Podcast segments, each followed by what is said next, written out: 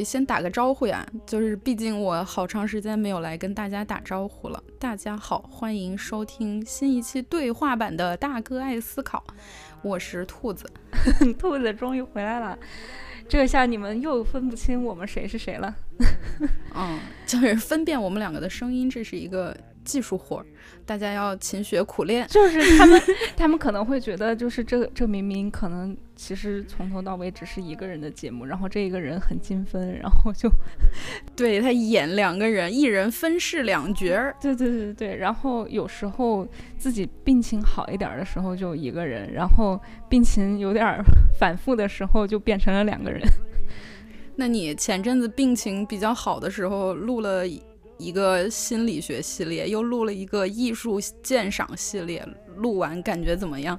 就是心理学，然后又很艺术，然后最后就就继续精分了，就嗯，所以今天就变成俩人了。分了，对。因为我记得你这个艺术系列上来第一期就在那儿 Q Q 到我，就是说我一直让你讲艺术主题的，之前心理学主题也在那儿 Q 到我，嗯。我我印象里面，我一开始说我们来录一期节目，就是点播台点播一期特别节目，我来请教你如何逛博物馆。那次好像就是我刚逛了那个 MoMA 回来嘛，MoMA 就是那个 Museum of Modern Arts 现代艺术博物馆，取首字母注意 O 小写。今天精分的有点严重。那次好像就是我刚逛了 MoMA，然后回来就迫不及待的跑来跟你说这个事儿了，就是因为那天在 MoMA 看到一个雕塑，而且那天整个逛博物馆的节奏也不是我习惯的节奏，就走的有点太快了，所以到后来我整个人都很焦虑，很不自然。但是 这个事儿可以等一会儿再聊啊，不然聊天结构就乱了，是吧？我们还是要控一下场的。啊，对啊，我前两个系列肯定要 Q 你啊！我不 Q 你，你都忘了自己是主播之一了，好吗？你天天假装热心听众在下面留言，我一个人在那儿讲，良心不会痛吗？但那是我留言就很欢乐呀 然后我还要玩玩的可开心了。对我还有注意你有没有给我的留言点赞，然后主播跟热心听众嗯互动。十分钟过去了，还没有开始聊今天的节目，嗯，就硬聊，就是很明显，我们 如果要聊怎么逛博物馆这个事儿，出现的第一个问题就是，我要怎么看懂这些贵的要死的艺术品到底为什么这么贵？就为什么？有这么高的艺术地位，或者是这些作品到底在说些啥，是吧？你在前几期的节目里面，就是其实就是就是你 solo 单飞的节目里面，其实都是在回答这些问题的嘛。那今天就不把这个问题当做我们聊天的重点话题了，我们干脆就从这这些问题之后大家马上会产生的另一个疑问来切入吧。就是什么疑问呢？就比如说，呃。我在那儿看毕加索的《镜中少女》，就你知道这幅画很出名、很贵，你也知道毕加索是个什么样的人物，江湖地位如何，还知道这幅画大概是在说哦，一个少女照镜子，镜子里面和外面的她呈现出来非常不一样的面貌。于是呢，你就自然的联想到说，画作的一个隐喻大概就是人的多面性。然而，假如我就是不能跟他产生情感共鸣，看到他不会觉得眼睛挪不开，就很想一直看，那这个是不是就可以说我就是不喜欢这幅作品而已？我们为什么会喜欢一些作品而不喜欢另一些作品呢？就是这个是我很长时一段时间以来的一个一个嗯泛泛的问题吧，就对很多事情都有这种这种疑问。但是但是这个是另另外一个话题，可以留着以后 再说了。嗯，我是要说啥呢？我就是要说啊，就是我们喜欢一些作品，不喜欢另一些作品，是主要取决于我们的人生经历、审美偏好和就是看那个作品的时候当时的心情吗？还是说是因为对艺术的领悟和画家本人不太一样？就这两个因素有没有哪个因素影响更大一些呢？嗯，所以这一期我们的对话应该就是可以解决你的这个疑问，相信也是很多人的疑问。我觉得简单来说，你刚才说到的这些其实都说到点子上了的。就比如说，你看到毕加索的镜中少女，然后你不会觉得眼睛挪不开，想要一直看，然后你也觉得你没有跟他产生情感共鸣，那你就不要看啊。嗯，对呀，所以我就走了呀，我就 连拍照都没有拍的就走了呀。但是颜色很好看，就是我有觉得它颜色的搭配，嗯，我还挺喜欢的。可是呢，就不知道就没有没有很强烈的感觉嘛，反正，嗯。那我们就边聊边看着办嘛，就是，嗯，那再绕回来，一开始最先挖的那个坑，就是那天在那个 MoMA 看到那个雕塑。那天在那个雕塑那儿，我和就是一起去的一个人，一有有一小会儿热烈的讨论。但是我是觉得，当时我们两个谁都没有看懂那个雕塑到底想说个啥。回来之后，我不就跑来问你了嘛？然后在你的指引和带领之下，我们两个就开始搜这个作品到底是个啥，又去看了他所在的一整个创作的系列，以及这个艺术家的一部分的风格演变的历程。然后我才大概 get 到了，说哦。原来这个艺术家是要这样来传达反法西斯的一个意思的。对，其实我当时看到你发给我的照片的时候，我也嗯不是很明白艺术家到底想要表达什么。然后我们一起去搜了这个人的名字，然后在网上看了他过往的作品嘛，然后于是才了解到了说啊是原来是这样。我觉得任何人就算是专业人士，想要真的欣赏一个以前完全不了解的艺术品。就必须一定要去看解说，如果能够看到艺术家的发展过程，就更加。但是，一般来说，我们逛的时候也没有时间去查阅这个艺术家之前的作品，所以博物馆、美术馆就是我觉得啊，就是要反复去，除非是个展，你可以有机会去了解全貌，不然的话，我就建议可以去，呃，反复去看同一个作品，然后每一次去看都会有不同的发现。啊，对这个个展。就是还是和，嗯，博物馆布置的那种综合性的，比如说常设展览呀什么的，还挺不一样的。像我之前就是看过一次马蒂斯的特展，那一次他就是集合了，嗯，世界各地不同的博物馆和个人收藏的，呃，马蒂斯他各个时期的作品，然后我印象就还。很挺深刻的，他早期的作品和他后来成熟固定下来之后的那种，就是彩色小人跳舞以及剪纸花朵的那些风格，就完全不像是同一个人搞出来的东西，而且明显他中间也是有探索过其他的风格的。我那次看完之后就发现，哦，我就只喜欢晚期的马蒂斯，早期很认真画细腻的油画的他，我就觉得。没什么太大意思，然后我后来去博物馆，主要就是专门去看特展了，不像以前那样，就是会，哦，今天我的旅游项目是某个博物馆，然后我就一整天都待在博物馆里面，啥都看，但是啥都看不懂。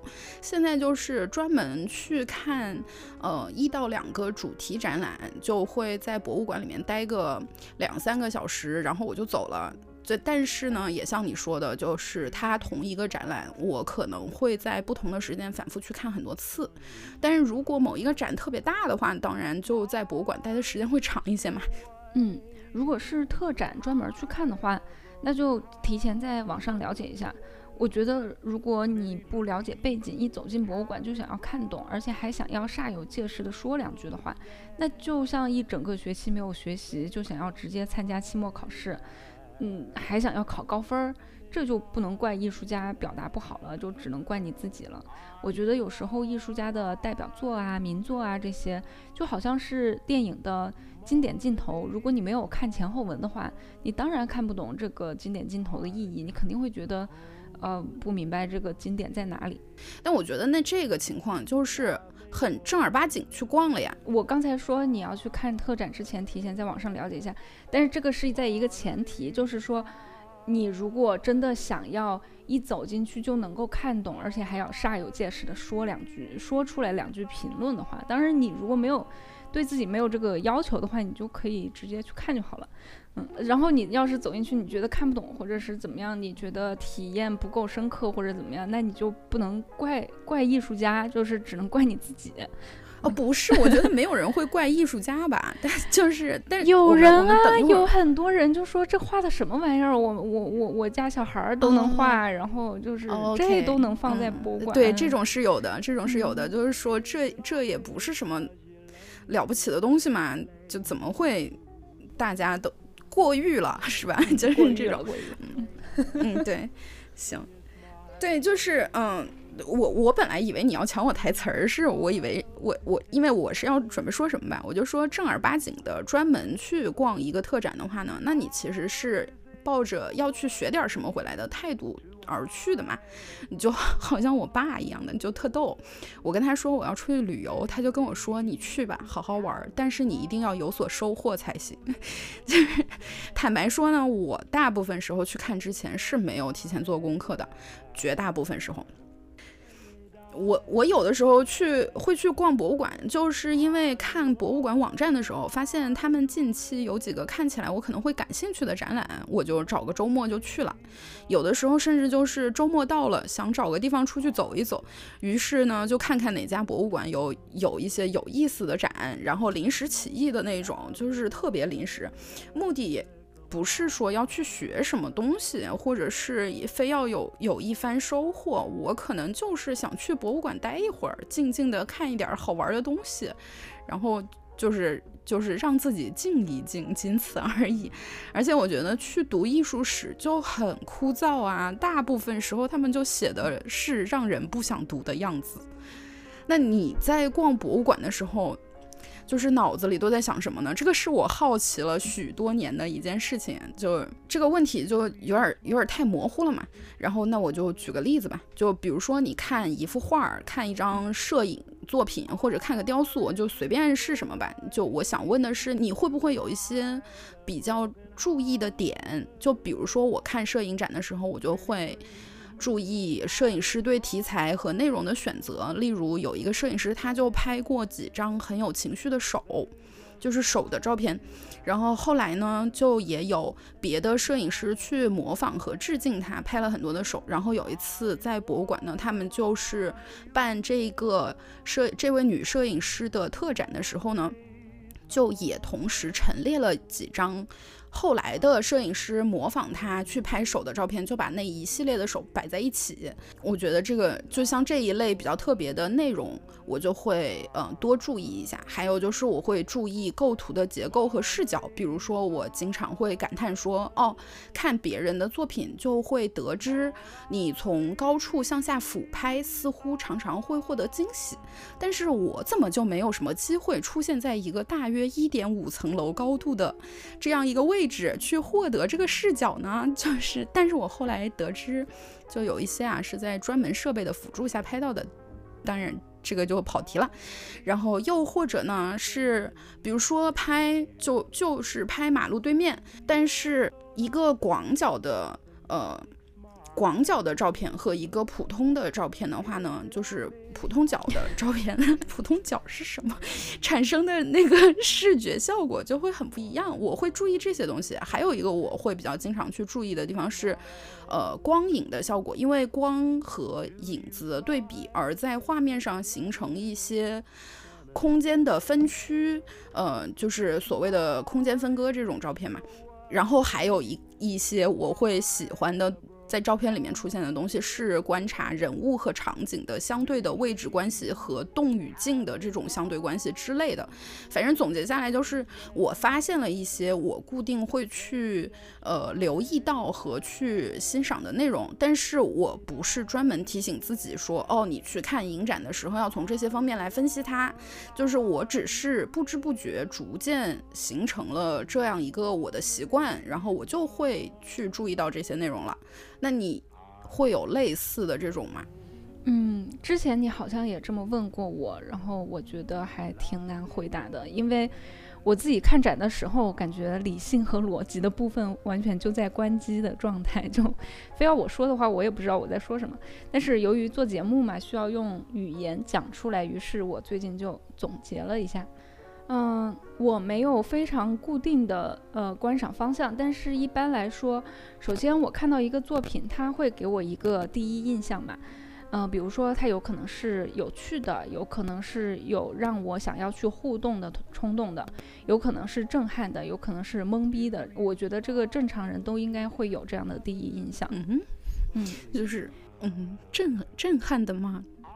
我就很少极少遇到让我觉得很震撼的东西。我觉得有，就是通常是那种你没有想到的，就是你没有想完全没有想到他会用这种方式，然后或者是有的甚至就只是在尺度上面非常的令你震撼。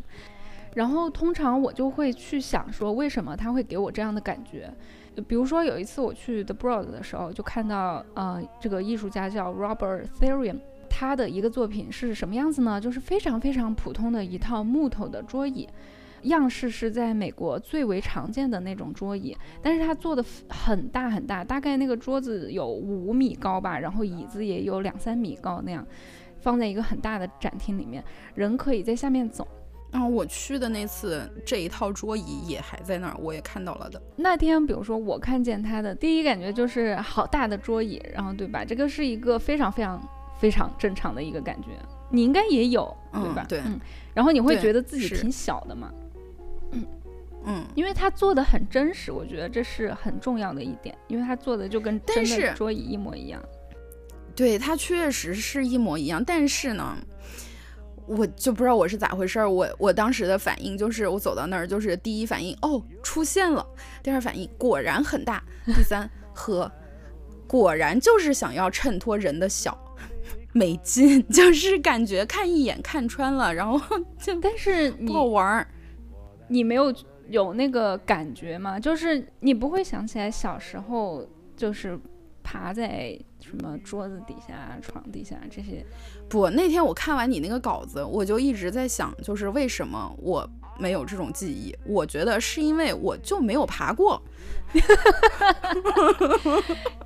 小时候没有爬过桌子底下、床底下吗？真的是没有童年的人。不是，那一定是，就算爬过，一定是在我产生记忆之前。啊，那真的是太遗憾了。嗯，但反正话说回来吧，就是我一开始看到这个作品的时候，觉得哦，这个桌椅好大，然后我会很想要走到这个桌椅下面去看一看。这个冲动其实也挺自然的。你想象一下，假如这么大的一套桌椅放在你面前，你也会很想要走过去看一看。我其实当时还想要爬到它的椅面上，但是这个应该博物馆不会让我爬。嗯。我去的那天，旁边一个工作人员面带微笑，紧紧盯着每个人的一举一动，搞得我都有点紧张。我走，我从桌子底下走的时候都没敢走到正中间的地方，然后我就又出来了。嗯。然后我当时走过去之后呢，就看到了桌子底下的结构，就包括四个角啊、木头连接的地方的三角形木块啊什么的，它复原的非常仔细。我就想起小时候还在家里到处爬的时候，在桌子底下、椅子底下、床底下这些地方的感觉，真的就是你走进去就会有这种久违的感觉。因为成年之后已经很久很久没有从这个角度去看你家里的普通家具了。然后我在那儿玩了半天之后呢，就去看文字解说，结果果然艺术家就是希望营造出一个超现实的世界，观者可以获得一种孩子的视角。唤醒对自己渺小和脆弱的记忆。后来我就回忆起来更多自己小时候对于这个世界的视角，之后还感慨跟老谭说，童年的体验真的是太糟了，想做什么大人都不让做，而且哪哪都够不着，整个世界都是给大人设计的，还是做大人比较好。那整个我理解这个艺术品的过程呢，其实也没有需要到什么特别的艺术天赋，或者甚至是背景知识。我只是更加细心的去体验了一下，并且唤醒了我和作者享有的同样的经历。当然，在这个例子当中，我们所有人都应该有这个经历，除了兔子博士。嗯，不过肯定很多人已经忘了，或者是没有在意，比如兔子博士。嗯，另外，另外。我呃，这个只是说正好我的感觉和艺术家想要表达的是一致的。我觉得这个例子里面是这个艺术家表达的挺好的。我觉得正常人走进去啊，只要有这个记忆的，都会 get 到这个感觉。但很多时候，其实我们也不一定能够 get 到艺术家的意思。但这个还是不影响我刚才说的这个体验的过程。然后之后你会有自己的理解。嗯，就是有共鸣的那种感觉，就会更容易觉得。更喜欢这个作品一些是吧？我记得你在之前的系列节目里面某一集也是说到，就说喜欢就喜欢，不喜欢就不喜欢，没有什么好值得呃，非要让自己去喜欢或者不喜欢某个艺术家或者是某一个作品的，呃，我很同意，并且我非常欣赏你这个态度。但是有的时候吧，就也还是会觉得体会不了传世名作的精妙之处是一件很遗憾的事情呀。所以就有时候看完展就会气呼呼的，对自己有一种恨铁不成钢的心情。哎，就等你说这个，就是你这样式儿的，很多人 看不懂，会有情绪，就更加会影响你欣赏艺术的这种快乐。我觉得真的没有必要有情绪，就包括，呃，你可能觉得艺术圈的人都在搞什么鬼这种反感的情绪，或者是哦这么厉害的作品我怎么看不出来好，我一定水平境界达不到这种自卑的情绪。在二零一六年英国的一个公众调查当中。他们发现有百分之二十八的人不觉得罗伊·利希滕斯坦是艺术，百分之六十五的人不认为罗斯科的作品是艺术，百分之八十三的人不认为杜尚的小便池是艺术。光是民调数据就能看出来，大部分的人和你是一样会感觉看不懂的。所以如果没有做功课，一走进博物馆觉得看不懂，其实可能这才是正常的。毕竟人家读艺术史和专业评论的人，那都要学很多年的嘛。那背景知识是一方面，另外一方面就是期待。我觉得普通人对艺术品有很多错误的期待，就比如说可能会觉得艺术品难道不应该是很美的、很精致的这种这种错误的期待，这也会影响他们欣赏多样化的艺术品。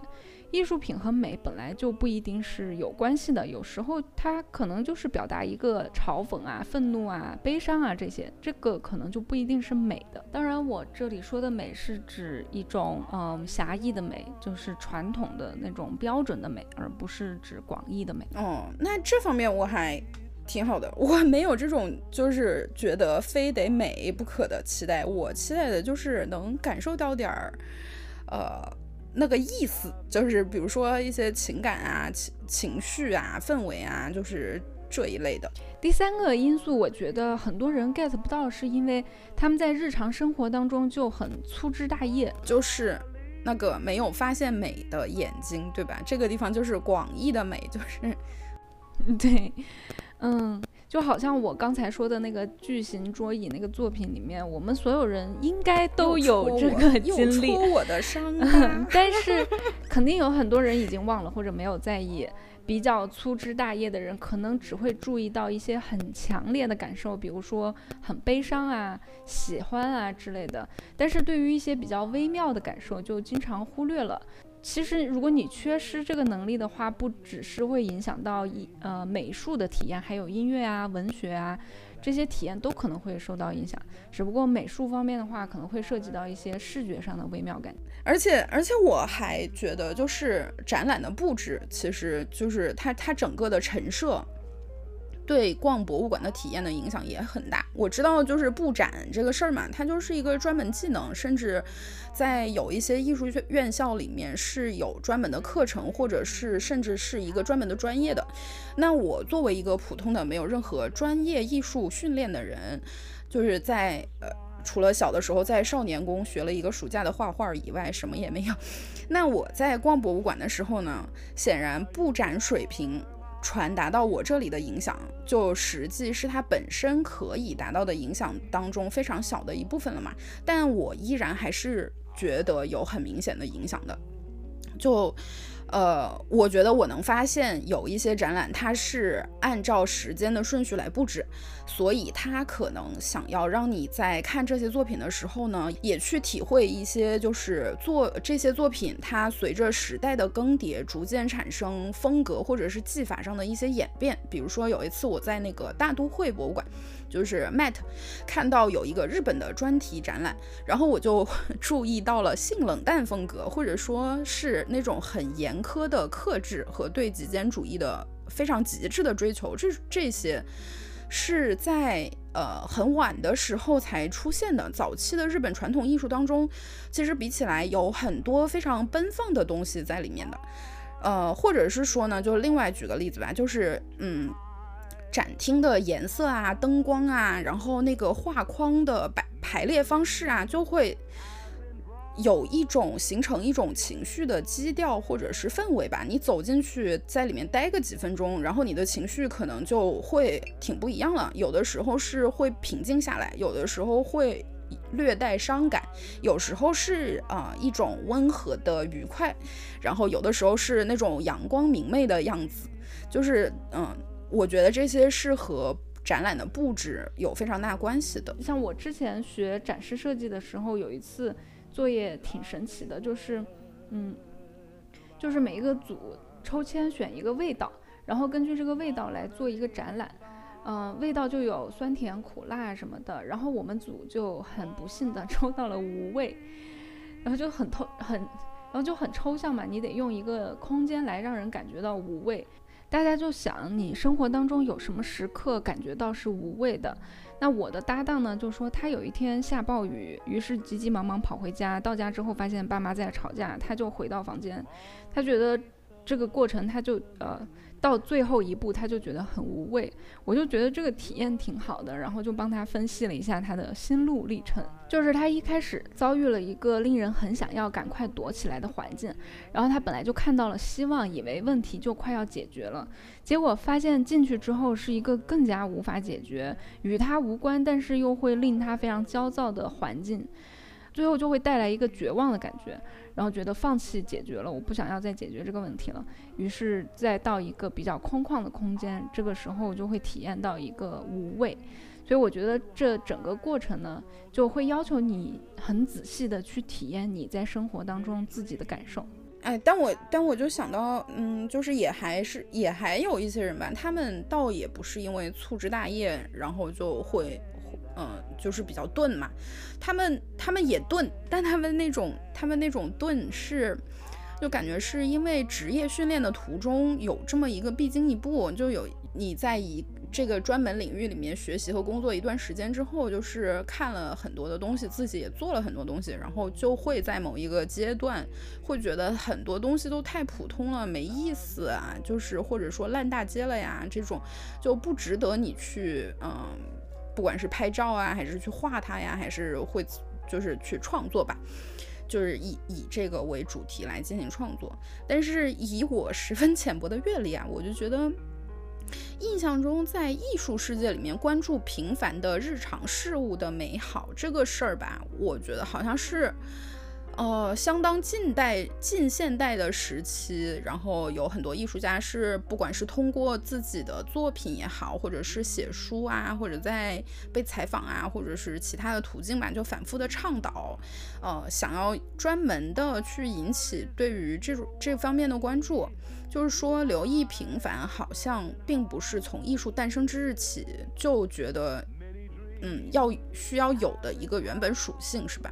嗯，这个问题我没有，我没有去研究过，但是我觉得我的感觉是这样的，在文艺复兴之前，呃，艺术品其实确实不是那么频繁的，它是，呃，一些贵族才拥有的东西。然后到了文艺复兴之后呢，虽然也还是很贵族的东西，但是它慢慢去回归了人性。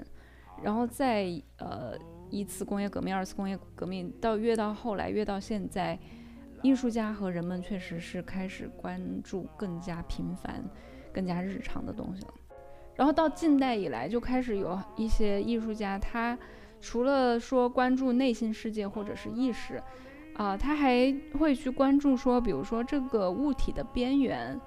有的有一些艺术家，他就沉迷于，呃，光和影；有一些艺术家沉迷于材质等等，这些都是一些更加细腻的美。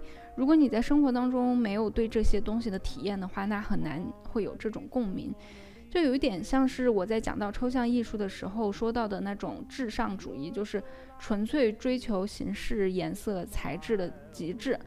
嗯，就好像我个人我是很喜欢看阳光在一些建筑物上面的投影。建筑物的线条和光影的分布，以及呃光和影的颜色，那你说这个有什么深层次的意义吗？其实也没有，但是确实我知道有很多艺术家也很追求这个。对，就是嗯，是就是艺术家有时候追求的就是自己心里放不下，想要不断锤炼和提取的一个一个东西，这个东西有可能是感觉，有可能是光线。我记得在大都会看那个米开朗基罗特展的时候，我就很我最喜欢的一组展品就是他画一个房子的结构。就很有一点像那个建筑设计的那个图纸，他发他他反复画了很多稿，然后你就可以看到他前前后后有很多修改的地方，还有一些小图是专门在画一些局部的细节的那个放大图，就真的非常像那个建筑设计的那个那个那个图纸。然后他那个特展里面吧，就也有很多他非常出名的杰作，但是呢，我。最喜欢的就是这套房子图纸，而且我我当时看展的时候，在这这一组画前面停的时间是最长的。还有一些印象比较深的，就是他会画手的不同的姿态和动作。我觉得，就是至少在我看来啊，我觉得他对于结构和细节有一些迷恋的迷恋的感觉在里面吧。他就是。就是你，你看他反反复复的想要去精益求精的，呃，表现这个手的真相，嗯，就是感觉一个较真儿的理工男以全息投影的呃方式就出现了，就特别有意思。那我觉得，如果你也拥有这种细腻的感受能力的话，其实除了可以 get 到美，还可以 get 到另一些艺术品的一些含义，比如说对社会现象的讽刺，或者一些很小很微妙的社会问题或者人性的观察。其实这也涉及到艺术是什么。我个人觉得，我比较喜欢的一类艺术是可以让人开始思考的。嗯，人们可能很忙，可能粗心大意，但是。我们人类当中总是需要有一些艺术家来提醒我们：嘿，这里好像有问题，我们是不是不应该这样做？我们为什么要打仗？我们为什么这么金钱至上？或者是这个东西是不是对我们不好？是不是在慢慢的麻木我们、温水煮我们等等？当然，也有一类艺术家就可能会提醒我们说：哎，你们看这个世界这个角落或者这个瞬间很美，我们应该珍惜，或者是。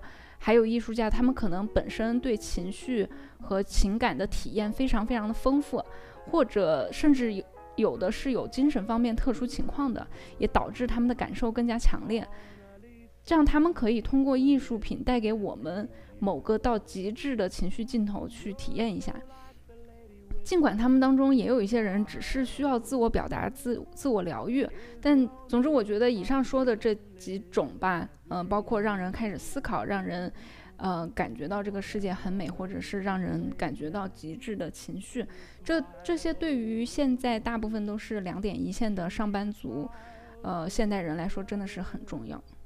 由此吧，我就想到了另一个因素，就是实用主义的影响。就比如说，我跟我。我爸妈去那个麻省理工的，呃，麻省理工大学的那个博物馆，他不是就收藏很多机械传动装置的作品嘛？然后我就觉得特别好玩儿，我就会对着每一个反复看，然后追踪它整个机械运动的那个传递流程，一直看。有一些我还我还妄图看出来人家是怎么做到的，反正就是看迷了在那儿。然后我爸妈呢，就看完之后就坐那儿等我，等了好久，都等不耐烦了，他俩就。觉得这些东西做出来又没有用，为什么有这么多聪明的人浪费时间搞这些？而且这么厉害的大学还要收藏这些东西？嗯，这个我觉得可能也可以被归为期待错误吧。他们肯定是觉得，嗯，这么复杂的一个装置一定要有用啊，或者是嗯画的画就一定要好看啊，雕塑也要好看啊这些。那我觉得大部分人最后还是看不懂的话，我觉得还有一点就是。看的太少了，看少了真的会 get 不到，就是所谓的引号培养审美。但这个话题我在被我们的一位共同好友灵魂拷问之后，我觉得我们平时对审美的高低这一件事情可能有一些误解。就是我想通之后，我觉得审美应该是没有高低之分的。嗯，审美应该是一种对美的体验和追求，这就包括你穿衣服可能会有自己的坚持，或者是你选一个手机壳，你至少会说拿一个你喜欢的颜色，比如说你喜欢蓝色，那蓝色的手机壳带给你的体验就是会比红色的好。那生活中这些小小的东西带来的体验，它就是审美，就是审美就是体验的本身。那我为什么我会觉得没有高低之分呢？就比如说一个美学大师来布置他的家，按照他的美学标准布置出来，他很满意，很高兴。你布置你的家，你也是按照你自己的喜好来布置，布置出来你也很高兴、很满意。你们两个的体验其实是一样的。如果把你放到他家去，你可能还不习惯或者看不惯，就这只是你们两个的不同，所以没有高和低之分。不是，我觉得你这个假设性的例子恰恰说明审美是有层次的。就是你把我放到美学大师的家里，我觉得怪不好看的，那是因为我的审美水平就达不到人家那个层次呀。但是我也认为有别的因素在影响这个所谓的审美层次哈，就是这个这个我先说清楚，就简单说吧，就是我目前比较倾向于是认为，呃，审美是有高低之分的，就是嗯，但是没有。没有我们常常说的那种情况那么抓马，就，嗯，但我为什么认为说审美还是有高下之分的呢？就是因为。否则的话，为什么有些作品就是传世的名作，有些作品就只是普通的信手涂鸦？有一些东西各个组件之之间的搭配，我们就会认为是有和谐和不和谐的区分的。而且有些人就可以发现其中的不和谐，但另一些人就是发现不了那个不和谐啊。就我觉得这些都是在说审美是有，呃，有不同的层次的。就是虽然说。称为高低上下之分，可能听起来让人很不舒服，但是我我认为是有的。嗯，那如果说审美就是。假设它没有高低之分，那它就是在同个平面水平上的横向区分的一个东西，就是只有不同没有高下，那就没有所谓培养的必要了呀。因为你必然站在这个平面上的某一点嘛，你即使不跟别人站在同一点，你总是有一个点可以站的。那所有的点又都是同样的那个权重的话呢，你就没有什么所谓需要去培养自己的审美情操的这件事了呀。就是，但是你你你现在就是认为说本来就是没有培养审美这件事是吗？嗯，这正是我要进一步解释的。就是既然不分高低，那为什么我们还是要经常说艺术熏陶呢？要懂一些艺术，要多看展，培养审美呢？我觉得培养的并不是说高低之分，而是培养的是有或者没有，就是体验强和体验弱的差别。也许刚才的那个例子里面，美学大师他体验到的满意程度会很强烈，他甚至每天看到家里的布置都会觉得带给他快乐。但是你可能每过两天看习惯了，就根本没有再注意自己家里的布置了。我觉得乡镇青年、杀马特青年就可能比很多受过教育的，嗯，都市青年能够更有自己的品味。这个听起来是很神奇的，但是我觉得他们就很清楚自己想要什么，他们。知道自己追求的形态、颜色和形式是什么，而他们所追求的这些打扮能够给他们带来非常强烈的体验。他们梳一个刺猬头，可能可以高兴得一整天都在飞起，说话都有底气了。但是我们很多城市青年却并不知道自己喜欢什么，也没有自己的品味。就是甚至是没有考虑过这件事情，自己到底喜欢什么和不喜欢什么，以及如果我喜欢，我为什么喜欢？就假如不考虑价格，不给你看商标，让你可以任意穿你喜欢的衣服，但是你的那个体验可能真的没有杀马特青年那么强烈。当然，我不是说一定要在打扮这件事情上。呃，例如我自己就是一个觉得打扮起来很麻烦的人，但是我获取美的体验可能是在生活当中其他的地方一些角落或者瞬间，有时候我会欣赏很久，或者是我很喜欢看一些艺术作品，所以每一个人可以有不同的审美载体。我们总是说要多懂一些艺术，其实说白了就是为了增强你的体验而已。当然，这是我个人对美学的理解而已。就好像我如果不懂乐理，就无法很好的感受到某些乐曲里面的一些节律很巧妙的设置。但可能很懂的人一听就会微微一笑，觉得哦，这个设置或者表达方式很妙。那美术其实也是一样的，是你说的都对。但你，但你跟我说的又不是一件事儿了，你知道吧？就是我来跟你说，为什么我们俩说的又不是一件事儿了？就是，你看你说这个精巧设计带来的灵魂共振这个事儿，我我懂。是吧？但是我老共振。嗯，其实你你，因为你如果从乐理上来解释的话，就还是有点儿。听到用乐理解释美术，就是会觉得，嗯，你用数学解释数学，就是不知道嘛。因为因为我觉得数学挺难的，就是你你如果觉得数学不难，你可能觉得用数学解释数学不是一个理所当然的事情。但是，嗯，就是。那我再换一个嘛，就是说，你看你你读书看文章，这个体会就会很明显。作者某一个地方他的遣词造句，如果恰好就和你的点很对得上的话呢，你会就就会在心里小型欢呼一下。但是，哼。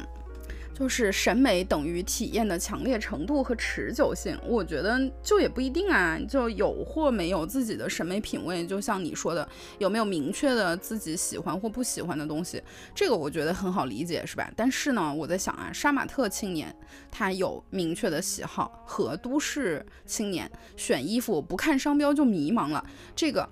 其实会不会是因为价值观，而不是因为审美？杀马特青年喜欢大刺猬头，可能就是因为觉得酷，很流行。然后我今天理了一个刺猬头，是因为我获得了一件时尚单品，而不是因为我觉得刺猬头好看。就比如说，呃，假设今天流行的是小平头，那他剃个小平头，他也特高兴啊，就是。这个事儿吧，它和是不是刺猬头没有关系，就是我我现在是这个想法，呃，那摘掉商标、价格标牌就选不出来了，就可以以此类推了嘛。那再说持久度，持久度如果是像你说的这样的话呢，那容易审美疲劳的人，岂不就是说他们不是没长性，容易厌倦，他们就是艺术熏陶不够呗？但审美疲劳难道不是一件客观存在的事情吗？就是因为。一段时间之后你就厌倦了呀，而且会受到很多别的因素的影响。哦，我觉得还真不一定，非得是别人羡慕我这种高兴。他他可能理完刺猬头，自己在家照一天镜子也挺高兴的。我们可能存在的分歧在于对审美这个词的定义。你觉得审美有高低？而我刚才说的这种没有高低的，是叫做审美的体验。但是我就认为审美就是体验本身。但反正不管我们用的词语是哪一个吧，就是这个意思。嗯，另外我刚才说的持久度，就是说。还是以你刚才说的这个文学的例子来举例，就是作者的遣词造句，如果恰巧和你的点撞上，你就会在心里小型欢呼一下。那你觉得特别美的句子，你能欣赏的句子，每一次读你都觉得很美。但是对于文学没有兴趣的人，首先。他第一次读的时候，他可能就觉得，哦，这个句子似乎还可以，挺好的，但是他就没有你感觉这么强烈。然后再多读几遍的话，他就也没啥感觉了。而你可能，呃，一读读十遍，读一年，你都觉得特别的好。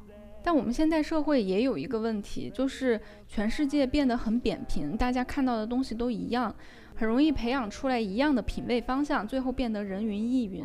其实我们平时看的最多的引号艺术，就是商品包呃包装啊、海报啊、传单啊、商标啊、电视啊，还有社交媒体的图片这些，这些都在塑造我们的品味。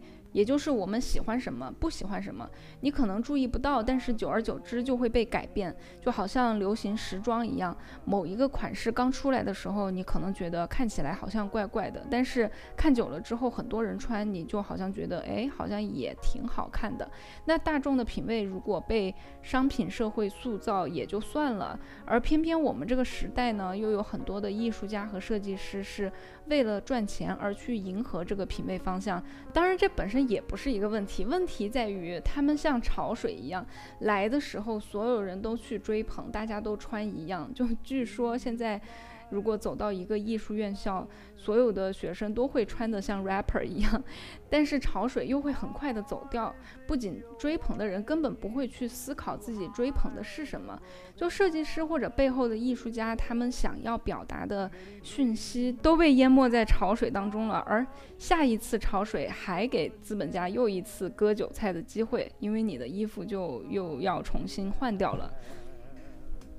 对你说到这儿，我有发现我自己在不自觉的抵挡潮流对我的影响。比如说，我一直以来 就是很出名的电影啊，呃，很火的小说啊、书啊什么的，我就不看。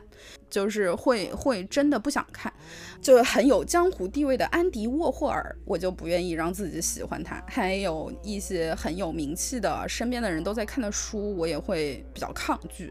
我以前就觉得，莫非我这样是因为我内心隐隐的也是想要追求成为一个特立独行的人的吗？然后后来我发现，就是经过自己的灵魂审视，我发现。我没有，我不是想要特立独行，我就是不想要被潮流趋势带着走。而且因为我很了解我自己，特别容易被呃别人的意见呃带着走嘛，所以我就会小心让自己不要暴露在太多的潮流当中，以此来尽可能确保自己会形成自己的看法。嗯，但是就是我这样的话，肯定也是有相应的困扰的。比如说，就是和人聊天的时候，大家就在聊说最近讨论的东西啊，就都是我最近在抗拒的东西，我就没有办法接话。其实也没有啦，就是这个也不困扰啦。但是困扰是，就比如我偶然在街上走，看到一张画觉得好看，凑近一看，发现正是安迪沃霍尔，然后我就会有点矛盾。我 觉得，嗯，是不是我其实是喜欢的，但是因为我这一个抗拒，然后才让我自己不喜欢了。就我错，我我的抗拒本身会影响我。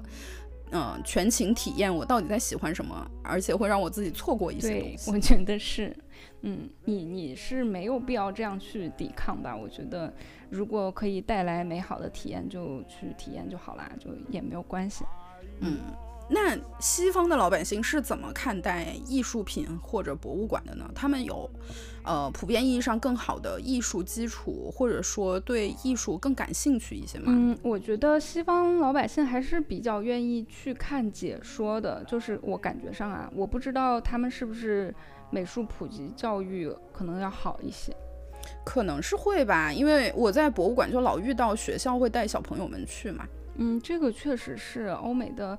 艺术教育资源特别多，然后又很好。我在讲 Andy Warhol 的时候，不是有说到他在卡内基学校免费学习艺术嘛？其实还有一个也很有名的街头波普艺术家尚米谢·巴斯奎亚。哦，对他有很多作品，我也还挺喜欢的。而且我是就是分别先喜欢了他们几个人之后，后来才逐渐发现，就是呃，这个巴斯奎亚，还有那个 Keith Haring，还有就是我们前面前面提到那个 Roy 利希肯斯坦这几个画家。他们几个人是常常一起出现在博物馆里面的，对他们也一起签约了优衣库，就是大家手牵着手出来的那种感觉。对对对，嗯，前几个节目里面都提到了嘛，就就只有他没有说到，我觉得就是对不住他，因为都是一个帮动 sale。这里就硬 Q 一下吧，他他出生在布鲁克林，然后小时候本来家里还可以，就是普通的家庭。他妈妈很喜欢艺术，就会带他去纽约的各大博物馆、美术馆，就大都会啊，然后 MoMA、布鲁克林博物馆这些。但是大概八岁的时候，他出了一次车祸，就还挺严重的，所以当时的医疗费给他们家的财务造成了一些问题。呃，也有可能是由于这个财务引发了一些婚姻的矛盾之后，他父母就离婚了。妈妈得了抑郁症，然后他和爸爸生活在一起，然后他爸爸又经常家暴打他，就反正八岁之后他的生活条件其实就很差，呃，然后这个孩子也比较淘气，就经常被学校开除，在好几所公立学校之间流动，最后他就上了布鲁克林的一个高中，也是一所公立的高中，叫做 CTS School，就翻译过来就是城市作为学校。那这个学校是一个艺术类的学校，就是专门收这一类在普通学校的教育不适应的小孩儿。他们就以城市里面的这些公共资源，就包括图书馆，尤其是博物馆和美术馆，作为主要的上课场所。那在纽约，博物馆、美术馆的藏品都是世界顶尖的嘛，所以巴斯奎亚，别看他是布鲁克林街头的穷小孩，人家从小接受的艺术熏陶，就确实确实这些一。世界一级的艺术品，然后 Andy 也是从小获得免费的艺术教育，这也是欧美国家文化资源富足的一个好处。听着还挺羡慕的，就是 当年我们实验室有一个女生给我讲了一个事儿，我我就惊到了。那个时候听她说，她说她小的时候有两次，一次好像是七八岁的时候，还有一次是十几岁的时候，就是暑假家里带她去巴黎。你就以为是暑假去巴黎玩儿，对吧？不是，人家 家是带着孩子请了一个专门的导游，花了一个星期，每天十个小时，就是在博物馆给他讲那些藏品。然后，当然了，他们家也是在当地属于家庭条件很好的那一种。但是这个事儿吧，就是艺术和你，你为啥会喜欢艺术？你为啥 get 不到艺术？我们聊了这么半天，好像没有说为啥这些作品它就是可以这么贵。道理我都懂，是吧？但是鸽子为什么那么大？对，有一些艺术品就为什么那么贵呢？其中一个很简单的经济学原理就是供需关系。就比如说毕加索，他就只留下了这么多画，但是全世界的人肯定都会想要嘛，那肯定就贵了。所以这也是为什么过世的艺术家会更贵。当然，除此之外还有很多的市场运作啊，甚至呃财务法规啊，比如说有很多企业和私人对于他们来说，买一个艺术品是一个很好的投资，而且可以避税。嗯，另外，甚至现场的拍卖师的一些技法都可以左右价格。避税嘛？怎么避税？你快展开讲讲。嗯，你有税要避啊？我想有啊。其实主要还是靠艺术品的增值，就和所有的商品一样，你买一个艺术品，然后加上你在所在的州的销售税。当然，我说的案例都是在美国哈。嗯，就是你最后付的价格。比如说，你是一个很有钱的人，你住在纽约，你买了一幅一百万的画。然后加上销售税，你一共付了一百零八万，嗯，八千七百五十块。然后像很多这些有钱人，大部分时候他也不一定会，呃，都挂在自己家里面，他有时候可能挂在自己家里，或者时不时就借出去给博物馆、美术馆展出。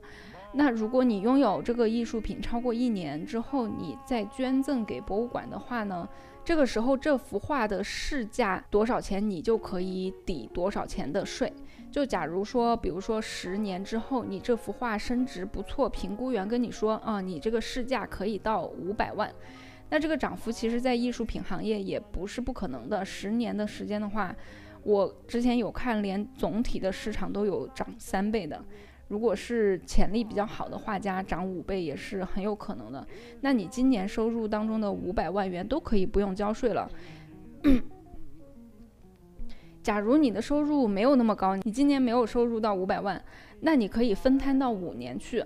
总之，你收入的五百万元可以不用交税，这相当于你就少交了一百七十五万的税。也就是说，这个话只要它涨价够多，你都不用去卖掉，你光是捐掉，你都可以赚回来。当初花了一百零九万不到，放了十年，净赚了六十四万。这个投资回报率年化之后还是很可以的，难怪艺术品投资市场越来越热，都开始众筹买买画作的股权了。那还有一些就是专门投资这种艺术品的，他们就也并不是真的喜欢这些作品，他们会直接买了之后送到免税区的仓库里面放着，就还省了刚才说的那一笔销售税。然后之后呢，他们也可以时不时的去借给博物馆、美术馆去展出，多次展出的话还能够增加它的价格嘛。那过了十年之后还是一样升值到大概五百万，你可以拿去卖掉。当然你卖的话就会比捐更麻烦一些，因为呃你捐的话就是估价五百万，你就是按照五百万来算。但是卖的话，你除了要给拍卖行一笔服务费的话，你还有可能风险会卖出。呃，更低的价格，有可能你拍出去就只剩四百万之类的。嗯，不过好处就是你卖掉的钱呢，就属于资本利得，那所收呃所收的税也比你的收入税的税率要低。哎，我要补一句，这个为什么资本利得比收入税的税率要低啊？因为我们现在聊的是五百万的事儿，就是你收入到了五百万这个水平之后呢，在美国个人所得税的税率是相当高的，可能有百分之四十多吧。嗯，对，百分之三十七是联邦，然后再加上州什么的。好，你继续，反正还挺高的。当然，你可能眼光不好，这个眼光不是指艺术眼光，而是纯商业的眼光。买到的艺术品增值有限，但总体来说呢，全球的艺术品市场上就出现越来越多的富人，而且他们都希望通过艺术品来投资和抵税，所以整个市场长期来说肯定都是在涨的嘛。而且我觉得，就是由于它可以避税，而且还有这种投资价值，它也是推动着艺术品的价格一直往上涨的一个重要的原因。另外还有就是，为什么艺术品很贵，而你觉得很难理解？这个，呃，有可能是这个作品很具有时代的意义。就比如说抽象艺术那一期我讲到的马列维奇的黑色方块那一幅画，因为它不是凭空出来的，就是它二十年的不断抽象和简化，最终达到的一个极简的境界。之所以它贵，是因为它具有这个重要的转折意义。而那个画的本身呢，它当然它就只是一个黑色方块而已，你也可以画一个方块。但是艺术家达到那个地方的这一个漫长的旅程和探索，就赋予了它一个重要的意义，可以上艺术史教材的那种意义，那它肯定就贵了。嗯，原研药为啥就是要比仿制要贵很多，就是一样的道理。嗯。但是还是要强调三遍啊！艺术品的价格不等于它的价值，艺术品的价格不等于它的价值，艺术品的价格不等于它的价值，这是一个显而易见的道理，但是人们却很容易忘记它。就每当拍卖行里面传出某某画又拍出一个天文数字的时候，人们就会问：这个画有什么好的？我觉得，除非你是在画廊啊、拍卖行这个圈子里面工作的人，或者是你真的是有很多钱，然后要准备去收藏的人，否则你真的没有必要去在乎它的价码。艺术品的价格很多时候和它的艺术造诣关系并不大。就当它进入了金融圈作为商品的时候，它就要按照市场经济的规则来嘛。这个时候和艺术的成就就已经脱离关系了。如果周杰伦今天画一幅画，他一定也可以卖出一个很不错的价格。但是你能说他的绘画艺术成就很高吗？我后来还专门去查了一下，周杰伦真的有画画，画的好吗？就有一点涂鸦的那种。哦。就是我我们评我们评论区出现的那一幅鸟那样的吗？哦哦，没有没有没有，它 是街头涂鸦风格，不是儿童涂鸦风格，Keith Haring 的那一种，也不是，对，有一点那，但 Keith Haring 还是还是有它独特性的，Keith Haring 还是蛮好看的。当然，价格这个数字呢，也不是完完全全没有意义了，我也不想这么绝对的去否定它。就比如说一幅画，我。如果不告诉你价格，你可能真的不会去在意它。但是如果我告诉你，哦，这幅画刚刚拍出了一千万美元，你一定会认真多看它几眼的。这是你本来在不知道价格之前你不会做的一件事情。虽然我刚刚说没有必要在乎它的价格，但是很讽刺的就是，价格确实影响着我们看待艺术的方式，价格也影响着我们看待世界的方式。嗯，此处回想一下都市青年买衣服的故事。都市青年当中有相当一部分人干啥都和买衣服是一样的，就是在看商标和价格。咱们都市青年注意一下啊。嗯，好。那接下来就是，嗯，接下来总结了几个逛博物馆的实用攻略技巧。哇塞，太 太长不听版是吧？就是 在文末送给大家，你听完了才能听到这个太长不听版。嗯，就首先第一点，走进博物馆的时候，不，你你你一共有几个攻略送给大家？一共有八个。好的，那我们就按大概你领来，不然一会儿，不然一会儿就就发发忘发乱了。嗯，就是领略一下精神就行了，就是你你大概感受一下。就是第一，走进博物馆的时候，你看到一幅画，你一瞬间可能有很多想说的，就比如说我去这是啥，然后或者是我家大黄都能画的比这好之类的。这个时候，请先不要说出口。如果旁边的人问你的话，你可以说：“嗯，我还在领悟艺术家的意图。”嗯，这个时候我建议你也不要老去问旁边的人的看法。比如说，如果你非要来问我，我就会直接说：“看来你也看不懂，对不对？”而且我敢跟你保证，我不是一个人。好，嗯，第二。研究表明呢，人们在博物馆里面看每一幅画的时间只有三十秒。你当然没有必要像文物专家一样盯着它看好几个小时，但是你可以试试看，就看某一个作品，你就。坚持看它看一分钟，如果你喜欢的话，你当然可以仔细看它两三分钟都可以。你可以关注一下画作当中的细节，也可以退远一点看，或者是从不同的角度看。如果是那种音频或者视频的作品的话，你就试试看，去整个听完或者看完。如果你第一印象就很喜欢这个作品，你可以停下来想一想，哎，你为什么喜欢？如果你第一印象就不喜欢，那你也可以想一想为什么不喜欢。或者在整个房间里面，你觉得你更喜欢哪一件？想想看你为什么喜欢这一件胜过其他的。嗯，这个我试过，我的答案一般都很简短。就是这个颜色搭配我比较喜欢，那个的氛围和我今天的心情更搭，就是大概都是这一类的，就没啥理由，就是个感觉。但是呢，也有一个例外，就是如果我是专门去学习的，我就会站在那里花好几分钟，认认真真的听博物馆的那个语音导览。嗯，但是你说的这个，比如说色彩搭配，你更喜欢，或者是氛围跟今天的心情心情更搭，你有仔细想过，比如说？为什么这个作品，它就跟你，比如说你今天心情是挺开心的，然后那这个作品为什么它就和一个开心的氛围更搭？就是你有想过它的表达方式，它的形式，为什么就可以表达出开心的氛围吗？比如说有一些它就会用一些比较明快的颜色。然后就比如说一个黑乎乎，就是深深蓝色、深紫色、酱红色和黑色混在一起的，和旁边一个就是明黄色的东西。如果我今天是开心的，我可能就会觉得那个那个颜色比较亮丽的、比较明快的那个我会比较喜欢。或者还有一些时候是它的那个怎么说呢？就是画里面的线条，它不是那种很纠缠、感觉很挣扎的，就会。呃，它它是比较顺、比较 smooth 的那一种，比较流动的，我就会觉得，呃，心情好的时候看的话，会觉得比较比较搭一些。对，就是我觉得，我觉得这个就是审它、审视它的一个过程。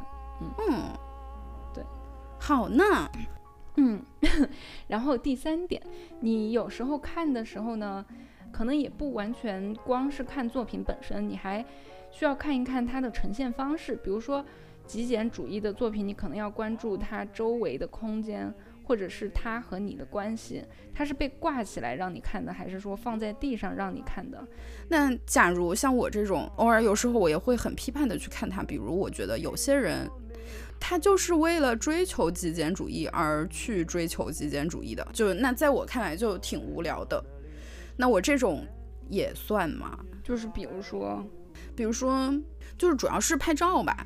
但有一些所谓的极简的摄影，真的就是你你是可以看出来的，他是为了要去嗯极简摄影而去拍这个东西，而甚至他是在后期的时候用 PS 把它弄成了一个极简摄影作品的，就我就觉得挺挺没劲的。那是挺没劲的。嗯，好吧。嗯，那嗯第四点就是尽量去读文字的介绍，因为呃通常这些介绍都是。策展方精心去撰写，然后为了帮助你更好的理解作品的，但是也不排除画廊或者有一些策展人就是很装逼，写的里写的文字里面呢术语太多了。如果你真的觉得很难读，那也。不必勉强自己哦。我要趁机来吐槽一下摸马的那个文字介绍，就你只写上作者的名字、创作的年代、on canvas 还是呃画在画在帆布上还是画在木板上？你说这些对我来说到底有何用啊？这就是为了追求极简主义而 故意极简。那有一些人呢，就为了当下，呃，就能够了解，就掏出手机来查，结果一路上都在看手机，然后忘了看博物馆。就总之，呃，我觉得你自己的体验是最重要的，看不懂没有关系，也并不意味着艺术家表达的不好，或者你自己理解能力有有问题，就只是。人和人不一样而已，人和人之间时不时总是需要翻译的。嗯，没有人能完全真正了解另外一个人，但是也有一些人吧，他就是逛博物馆走得飞快，可能就是体会的效率特别高。我有时候，我有时候会就是，比如说我稍我稍微 get 到他要说什么之后，然后我就哦好，我看懂了，我就走了。嗯，好，第五条。即使你没有上过任何艺术或者艺术史的课，但其实你每天都会看到成百上千的图片。你打开任何应用、社交媒体上面的照片、广告等等，都会培养你的视觉感知能力。你再通过自己的过往经历来理解艺术品，相信自己的感觉，这可能不一定是艺术家要传达给你的感觉，但是没有关系。艺术品的内涵并不是一个绝对固定的，像是藏在一个艺术品里面需要你去解码一样的这样的一个意思，并不是。